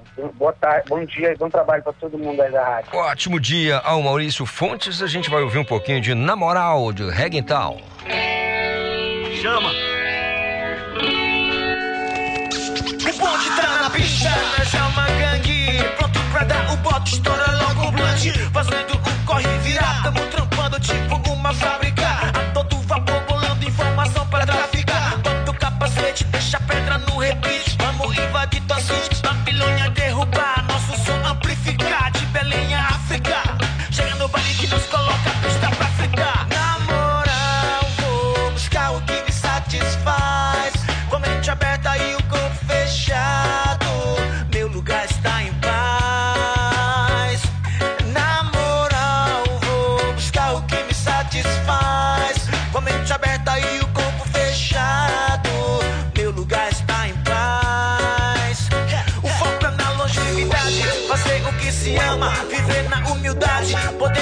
sua grana longe da negatividade dessa gente insana.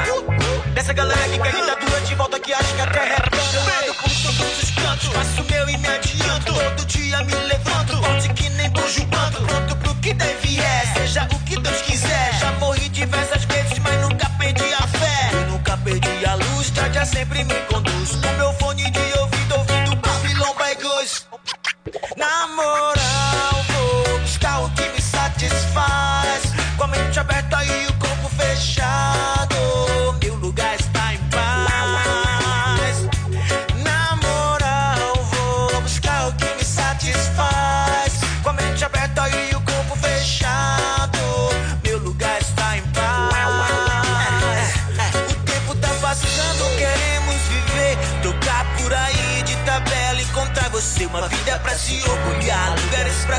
pra conhecer. Pôr do sol pra contemplar, uma oração pra agradecer.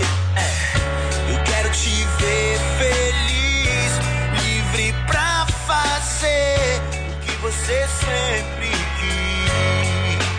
9 horas mais 20 minutos, você curtiu aí um pouquinho de Namoral do Reguental. Um abraço pro Júnior, o cara que tem a maior qualidade na- no vocal e do Reguental, sabe muito e alegra muita gente com a música dele. 9 horas mais 20 minutos, hora de destacar aqui os, o que vai ser notícia no jornal Cultura logo mais às seis e meia da noite. Está comigo Lucas Melo. Bom dia, Lucas. Bom dia, Calixto. Bom dia, ouvintes do Conexão Cultura. No Jornal Cultura desta quinta-feira teremos entrevista ao vivo, direto da Praça Santuário de Fátima, aqui em Belém. Isso porque a procissão das velas, uma das maiores procissões do estado do Pará, volta a ser realizada nas ruas de Belém após dois anos. A procissão este ano conta com uma novidade. É uma ala com participação especial dos profissionais de saúde e dos devotos que foram curados da Covid-19. Calixto, o segundo destaque é para falar que a Assembleia Legislativa do Pará, a ALEPA, aprovou em turno único e por unanimidade sete projetos de decretos legislativos para a realização de plebiscitos em cidades aqui do Pará. Plebiscito nada mais é do que uma consulta ao povo antes de uma lei ser constituída. A realização desse plebiscito é uma das etapas para que os distritos de algumas cidades paraenses se tornem municípios. A proposta segue para o Tribunal Regional Eleitoral do Pará. Em caso de positivo, os plebiscitos podem ser realizados em outubro deste ano. Que cidades são essas? Quais novas cidades vão surgir? Isso você só vai ficar sabendo no Jornal Cultura a partir das seis e meia da noite na sua TV Cultura do Pará, canal 2.1. Calixto. Muito obrigado, Lucas. Eu sei que a galera se liga no Jornal Cultura logo mais às seis e meia da noite. O Lucas trouxe aí o que vai rolar, o que pode, né? Muda muito a pauta, mas certamente tudo isso estará no bojo aí do Jornal Cultura no canal 2.1 TV Cultura. E eu sei que você se liga. Agora eu tenho o prazer de receber, como de costume, aqui no estúdio, Oswaldo Belarmino Júnior, porque hoje tem cultura instrumental. E o Oswaldo vai trazer pra gente o que é destaque no programa. É uma- sempre uma aula aqui. Tanto no, no, no- no Sinfonia 93 quanto no Cultura Instrumental, o Oswaldo sempre dá aquela primeira aula aqui pra gente no, no Conexão. Bom dia, Oswaldo, tudo bem? Bom dia, Calixto. Sempre um prazer estar aqui. A gente conversando com o ouvinte, né? Cultura Instrumental, gente, é um programa que existe já há algum tempo na rádio, a origem dele no Toque de Classe. E ele traz a música instrumental do mundo. Tem guitarrada, tem choro, tem jazz. E vai ter até rock instrumental daqui a umas semanas. Como eu trabalho com antecedência, né? Daqui a pouco a gente vai ter até o Black Sabbath no programa. Vai, vai ter? Vai. Vocês vão saber logo, logo. Mas hoje, gente, vamos trazer um duo chamado Duo Siqueira Lima. O Brasil é um país muito rico, então nós temos é, duos de violões, duos de, de, de- de pianistas. é. Então esse é um duo de violões formado pela uruguaia Cecília Siqueira e pelo brasileiro Fernando Lima. Interessante que eles se conheceram no evento de violão, num concurso de violão, e lá rolou aquele olhar 43. Casaram, formaram o duo e viajam o mundo, apresentando a música latino-americana, ela como é uruguaia, né? Música brasileira para violão que é riquíssima, música paraguaia, música uruguaia, argentina, é, enfim, é isso um pouco de trabalho desse duo, do Siqueira Lima, formado pela uruguaia Cecília Siqueira e pelo Fernando Lima, que é brasileiro. Nós vamos ter hoje no Cultura Instrumental, às 8 da noite, aqui na Cultura FM, você não pode perder. Produção e apresentação. É, a produção é minha, né? A apresentação da escritora e jornalista Linda Ribeiro. Vão sempre destacar. Um grande abraço para É isso aí. Maravilhosa. Oswaldo, muito obrigado. Bom dia para Obrigado, você, tá bom? valeu. 9 horas mais 24 minutos. Ah, grande Reginaldo. Chega aqui, Reginaldo. Vamos lá. Me ajude, me conte. Não me esconda nada. professora, professora Claudinha já está no ponto? Professora Claudinha, bom dia, professora. Bom dia, Calixto. Sempre no ponto, que nem a Rádio Cultura, sempre no ponto. Tudo bem, Calixto? Tudo, tudo em paz. Aí o destaque ainda é GEPS, né, professora? É, vamos destacar aqui as inscrições dos JEPs que ainda estão acontecendo da região Marajó até o dia 16 de 5. E eu queria pedir a sua confirmação, sua confirmação, é, para fazer uma utilidade pública, né? Ontem nós tivemos uma reunião do Lions Clube Batista Campos e vai acontecer em parceria com o Lions uma atividade é, solidária, né, comunitária na paróquia São Jorge, na Marambaia. Então, estarão presentes várias instituições, Unifamaz, TESPA, SEASA, Pampará, IDESO, o Núcleo de Esporte e Lazer com o projeto Neo Cidadania, o Ter Paz Itinerante. É uma grande ação para a comunidade da Marambaia através da paróquia de São Jorge.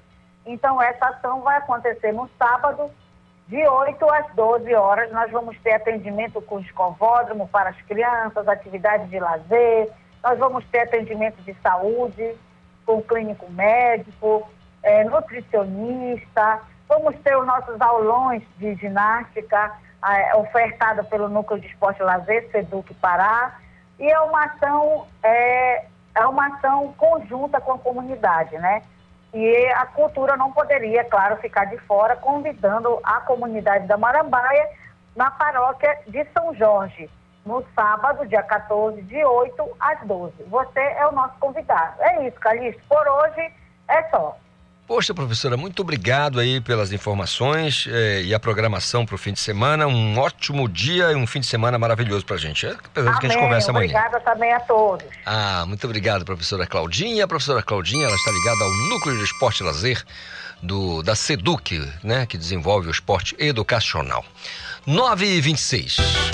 Esporte. Ô Ivo Amaral, bom dia, tudo bem? Bom dia, meu amigo Calixto. Num dia que está todo mundo voltado com a maior expectativa para o jogo do Remo em Belo Horizonte, né? É. Expectativa de se manter um incrível tabu inacreditável diante de uma das maiores forças, não no momento, mas uma força tradicional do futebol brasileiro. Uma camisa importantíssima do futebol brasileiro. Não que o Remo também não seja, mas é, o, o Cruzeiro, enfim. Agora, é, Uma expectativas. diferença bem grande, né, na história dos dois clubes. Exatamente. É claro que do ponto de vista regional, né, o Clube do Remo tem muita história para contar. Agora, Ivo, as pessoas estavam comentando mais cedo com relação às estatísticas de- de- de- desse confronto. Nossa, há uma supremacia do Clube do Remo impressionante, né? Impressionante, goleada de 5 a 1 já ganhamos folgadamente aqui em Belém também. O futebol paraense se impôs a grandes equipes do Cruzeiro que vieram aqui, muito melhores do que esta equipe que o, o Cruzeiro tem hoje. Mas de qualquer maneira, a gente também não pode, a, a torcida do Remo não pode esperar que esse tabu seja mantido eternamente, até pela desproporção entre os dois times. É, no caso hoje, até o Cruzeiro vai ter a presença, está todo mundo anunciando isso, do presidente, do dono, Ronaldo Fenômeno, estará nas cabines lá, num camarote lá, vendo o jogo é, do Cruzeiro contra o Remo, é mais uma pressão dos jogadores do Cruzeiro para mostrarem que são bons de bola para o patrão. Né? O Cruzeiro faz uma campanha bem razoável na Série C, e ao contrário da Série B, perdão, ao contrário dos anos anteriores, onde foi muito mal, acena com a possibilidade de voltar este ano à Série A. Fato aqui, Ivo, se poderiam ressuscitar o Maradona e colocar lá na- junto com o Ronaldo, ladeado lá com o Ronaldo, que se o, Gem- o Remo- o Clube do Remo joga bola, vai dar Remo, não tem jeito.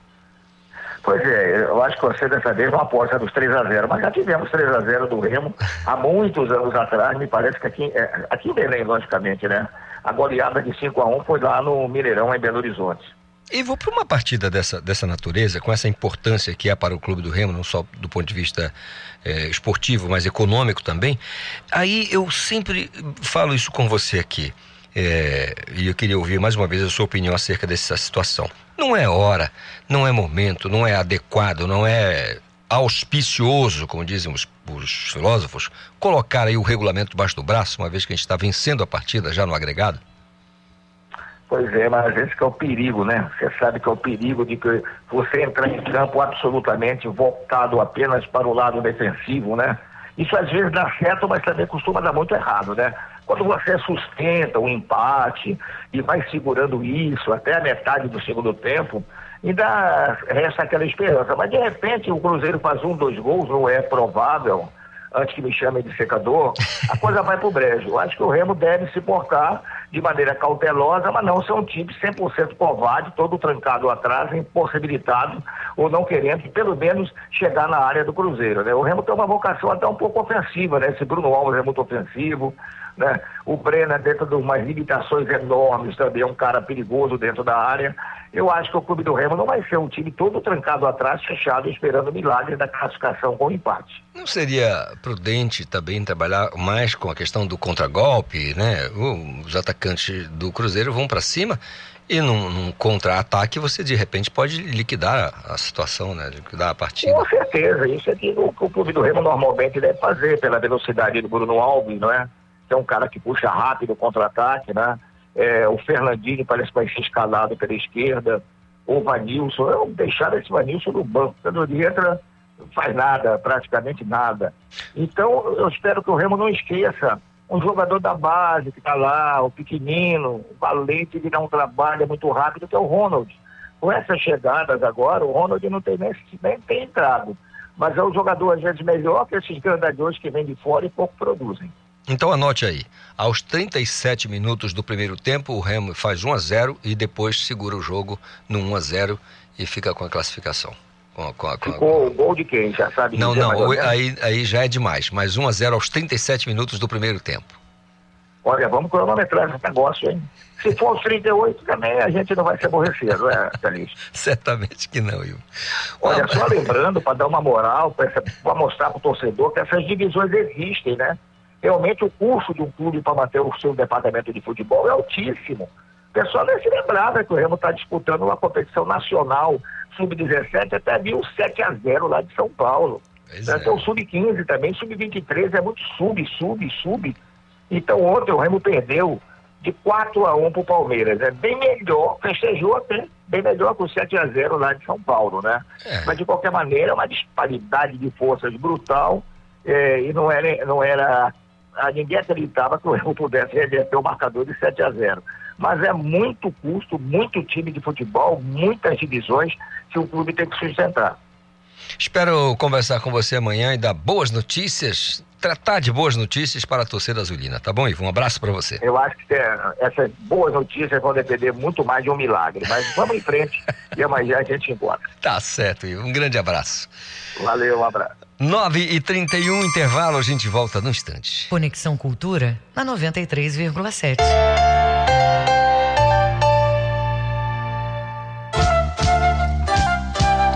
ZYD 233, 93,7 MHz. Rádio Cultura FM, uma emissora da Rede Cultura de Comunicação.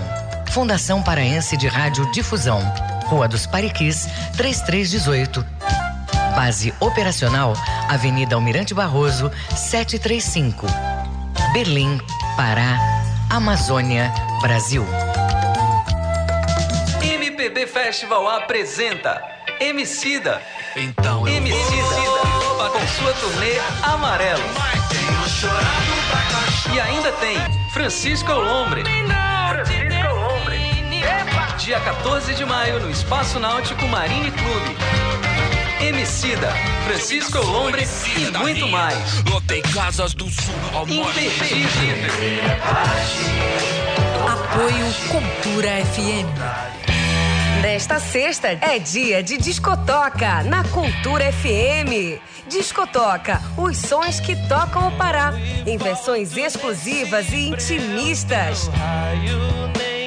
No programa desta semana, o cantor e compositor Reiner apresentando seu novo disco, Breu. Gostava mais quando eu pude. Discotoca, os sons que tocam o Pará, toda sexta às cinco e meia da tarde.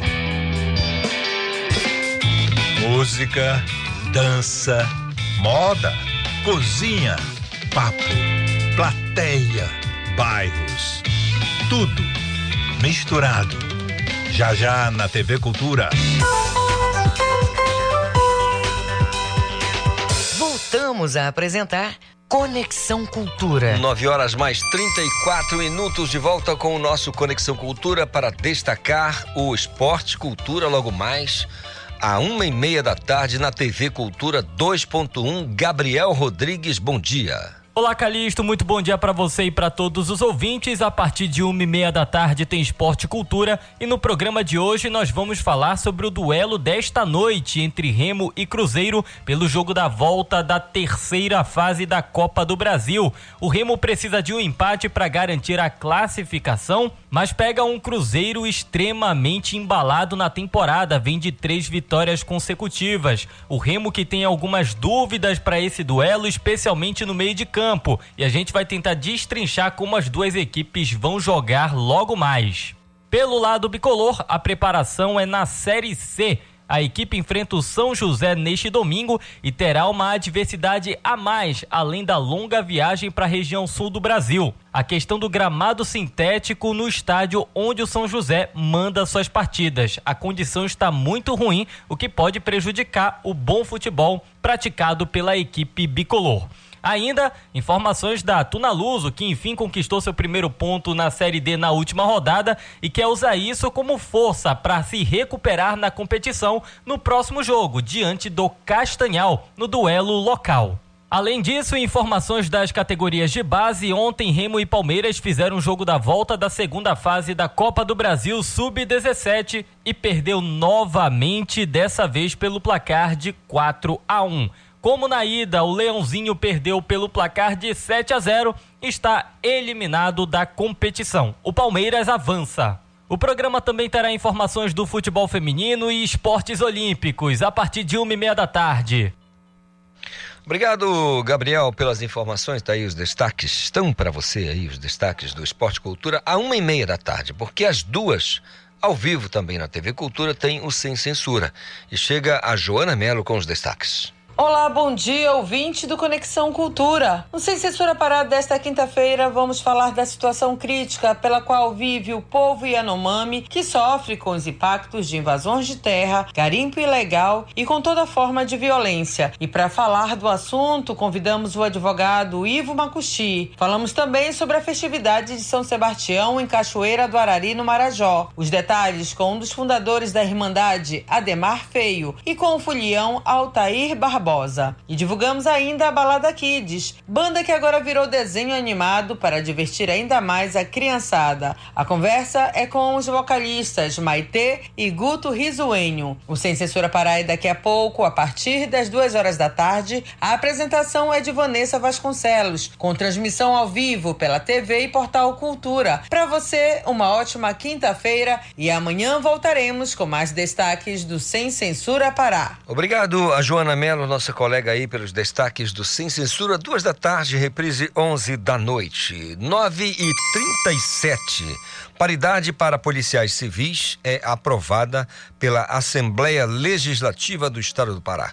Informações com Ronald Souza. A Assembleia Legislativa do Estado do Pará, ALEPA, aprovou nesta semana o projeto que altera a Lei Complementar número 039 de 2002, concedendo o direito à paridade e integralidade aos policiais civis do Estado do Pará. A votação ocorreu durante a 13ª reunião ordinária da ALEPA no plenário da Casa em Belém. O projeto de lei da integralidade e paridade foi assinado pelo governador Helder Barbalho no último dia 20 de abril, durante o evento de entrega de equipamentos e posse de novos servidores na Delegacia Geral da Polícia Civil em Belém. A medida coloca a Polícia Civil do Pará nas mesmas condições que outras forças de segurança pública, no tocante à reforma previdenciária. Ainda de acordo com o projeto, os policiais civis terão direito à concessão de aposentadoria com a totalidade da remuneração do cargo efetivo aos proventos correspondentes nos quais se derem a aposentadoria, assim com a revisão desses proventos na mesma data e proporção dos servidores que se encontrarem em atividade.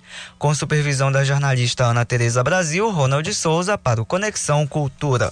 Obrigado, Ronald Souza, pela participação e informações. 9 horas mais 39 minutos. Vou acionar agora a minha colega Eduarda Iara, direto da redação, porque a Estação das Docas, lugar bastante eh, visitado, né? É, comemora 22 anos de funcionamento com fim de semana musical. Me conte, Eduarda, bom dia. Bom dia, Calixto. Bo- Bom dia a todos os ouvintes. A Estação das Docas completa 22 anos em funcionamento na próxima sexta-feira. Para celebrar a data, o complexo turístico terá programação musical gratuita durante todo o fim de semana, nos dias 13, 14 e 15 de maio. O local recebe atrações culturais para todos os gostos, com apresentações de grupos de carimbó, pagode cordejo do boi, veludinho.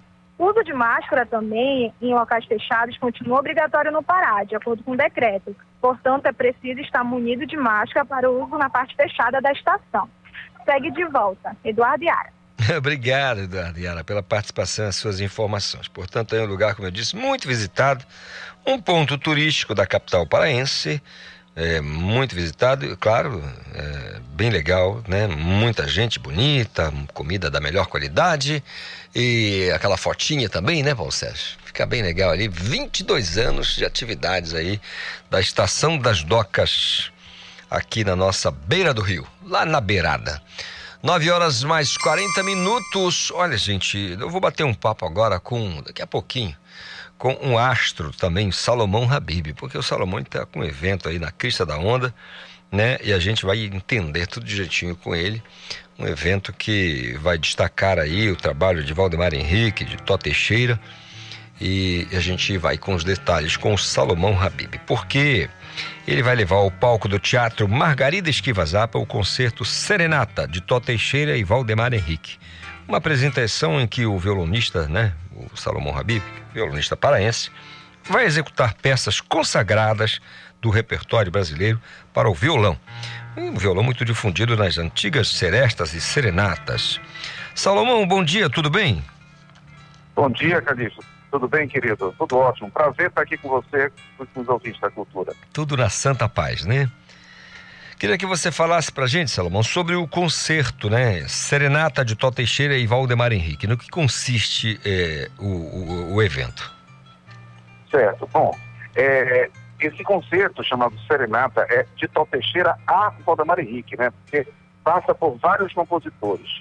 Esses compositores brasileiros para violão Calixto, eles sempre marcaram o cancioneiro e a literatura para o nosso instrumento.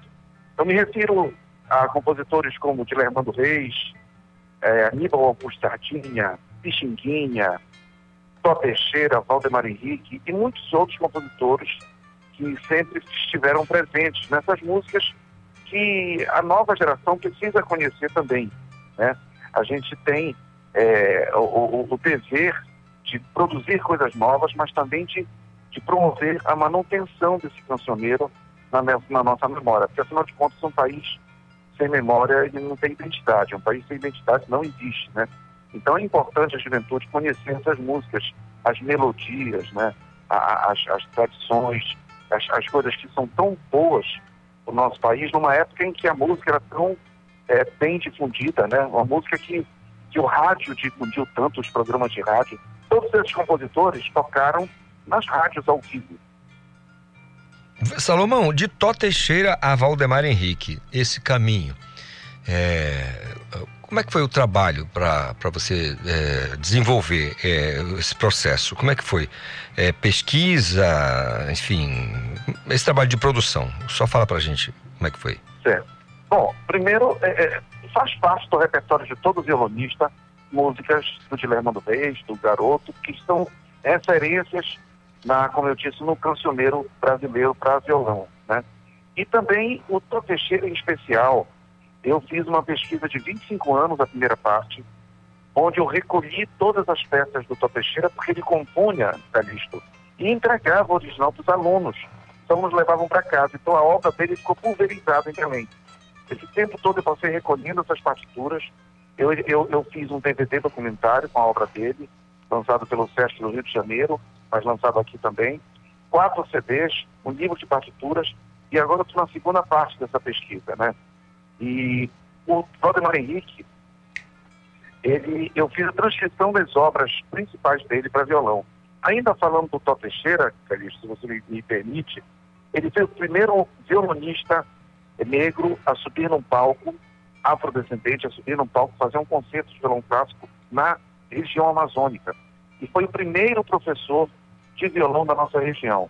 Ele lutou contra a miséria, contra o preconceito, ele lutou contra o racismo, ele lutou contra uma série de, de problemas que tinha tudo para trazer ele para trás, mas ele foi confiante na música dele, que era a grande riqueza dele, era a música, ele conseguiu se firmar como compositor.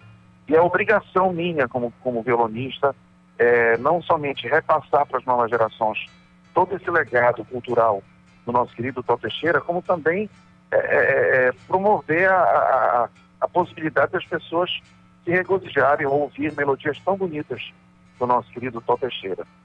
Aí eu pergunto a você, num tom mais de análise, Salomão, não só como músico, mas como cidadão preocupado com a cultura é, é, brasileira, especialmente da Amazônia, e ainda muito mais especialmente a cultura paraense.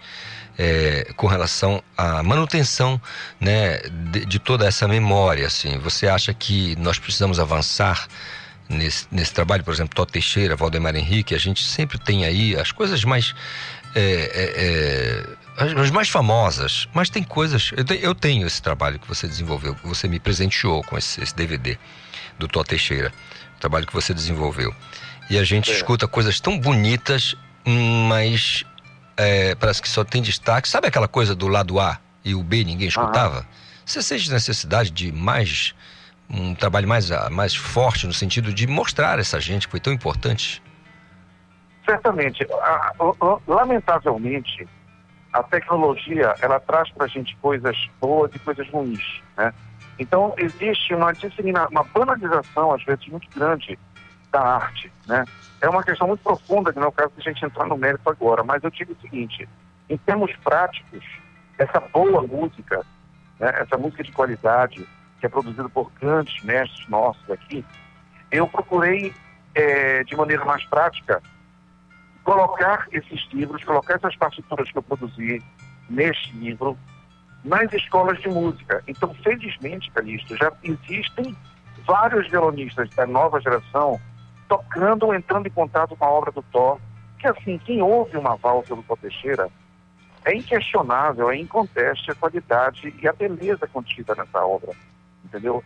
Só que você gosta daquilo que você tem acesso e conhece, evidentemente, né? É preciso colocar para essa juventude, colocar para os alunos, colocar para pessoas, as pessoas que fazem arte, essa identidade nossa. Que as pessoas conhecem só um lado, só o lado da, que é difundido hoje em dia. As pessoas não leem jornal, as pessoas não leem livros, as pessoas estão mais direcionadas para o celular, para ler o, o, o, as, as coisas que estão mais imediatamente ali na mão. Mas é preciso compreender que o mundo é muito mais amplo que isso. Essa nova geração precisa compreender isso também. A forma prática que eu tive, fui colocando esses livros nas escolas de música, e para minha felicidade, eu já tenho, somente aqui em Belém, por exemplo, uns, uns 15 jovens, uns 15 alunos de diferentes lugares, em diferentes municípios, que já estão tornando viva a memória do Tó Teixeira, por exemplo. Muito bom. Essa é justamente no que eu ia falar pra, com você agora, que é o feedback, né? Que é esse retorno aí de quando você lança um trabalho, quando você fala, até mesmo uma palestra que você dá né, uma conversa que você tem é, com determinado grupo de jovens. Como é que você tem sentido é, é, essa receptividade quando você trata é, de, do teu trabalho, destacando gente como Tó Teixeira, como Valdemar Henrique? Olha, Calixto, esse, esse é um fenômeno. A música, ela, a gente vive do, do, do, da beleza da música. Então, os gregos já falavam que a beleza é algo inexplicável. Né? Você não tem como explicar por que você gosta de uma música do mesmo modo como ocorre o fenômeno dos Beatles, eu trabalho com crianças educação infantil, e é incrível como crianças que não viveram a época dos Beatles, a década de 60, eu nasci na década de 60, sou de 65, mas eu vi, eu vivi ainda na, na infância as músicas do, dos Beatles, mas crianças que não viveram, são crianças de 8 anos, de 10 anos, têm uma paixão pelos Beatles assim enorme. Então é inexplicável o poder que a música tem de arrebatar o coração e o sentimento da gente. Eu estou usando os Beatles como exemplo para chegar no Top Teixeira. Crianças, por exemplo, que não viveram a época é, é, de ouro da música, digamos assim, das serestas, das músicas, da, das, das cantorias, das valsas, dos festivais, elas se comovem ouvindo músicas dessa época. Por quê? A beleza que toca, sabe? É o sentimento que toca, é, é, é essa coisa inexplicável do bom sentimento que faz com que a música reacenda, né? Essa brasa e chama novamente. Então, eu diria que é um fenômeno, mas cabe aos professores, cabe às pessoas que trabalham com educação, firmar e dar essa oportunidade para as crianças e para os jovens poderem ter contato com, com, com, esse, com essa música, né? Nós somos pontes, né? Entre gerações, entre épocas, onde a gente precisa oferecer para as crianças essa oportunidade de conhecer o que os nossos antepassados fizeram. Olha, recentemente, é, Eu, eu tive a oportunidade de, de, de, de tomar posse na Academia Paraense de Letras e eu não entendia, sinceramente, o sentido da palavra imortal. né? Eu achava um pouco assim, até meio presunçoso.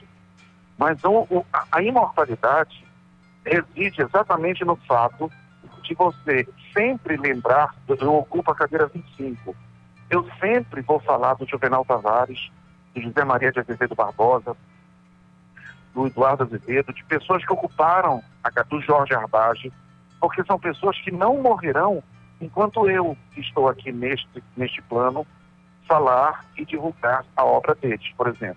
Claro que não sou só eu que falo, né? Estão na história. Mas cabe a mim, ser vivente, imortalizar, entre aspas, a obra dessas pessoas.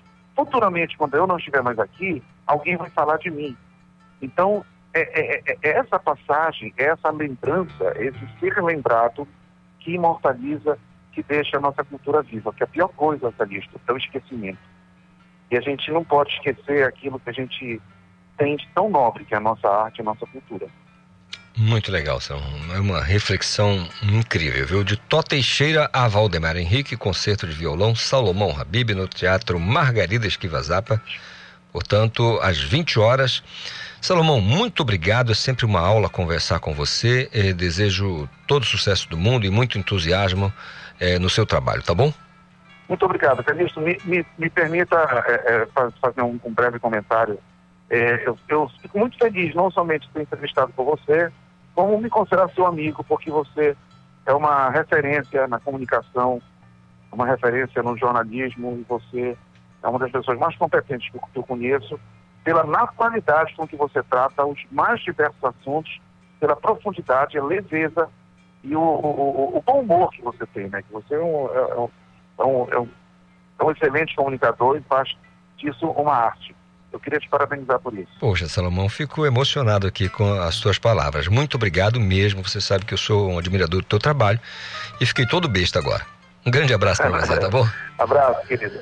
Tchau, tchau. Olha só, são 9h52. Nós vamos encerrar a Conexão Cultura desta quinta-feira com a obra do Salomão Habib. Tango de Malbec, Tango Malbec, né? A gente vai agradecendo aqui ao carinho da sua audiência, eh, desejar saúde e paz. Certamente nos falaremos amanhã, se Deus quiser.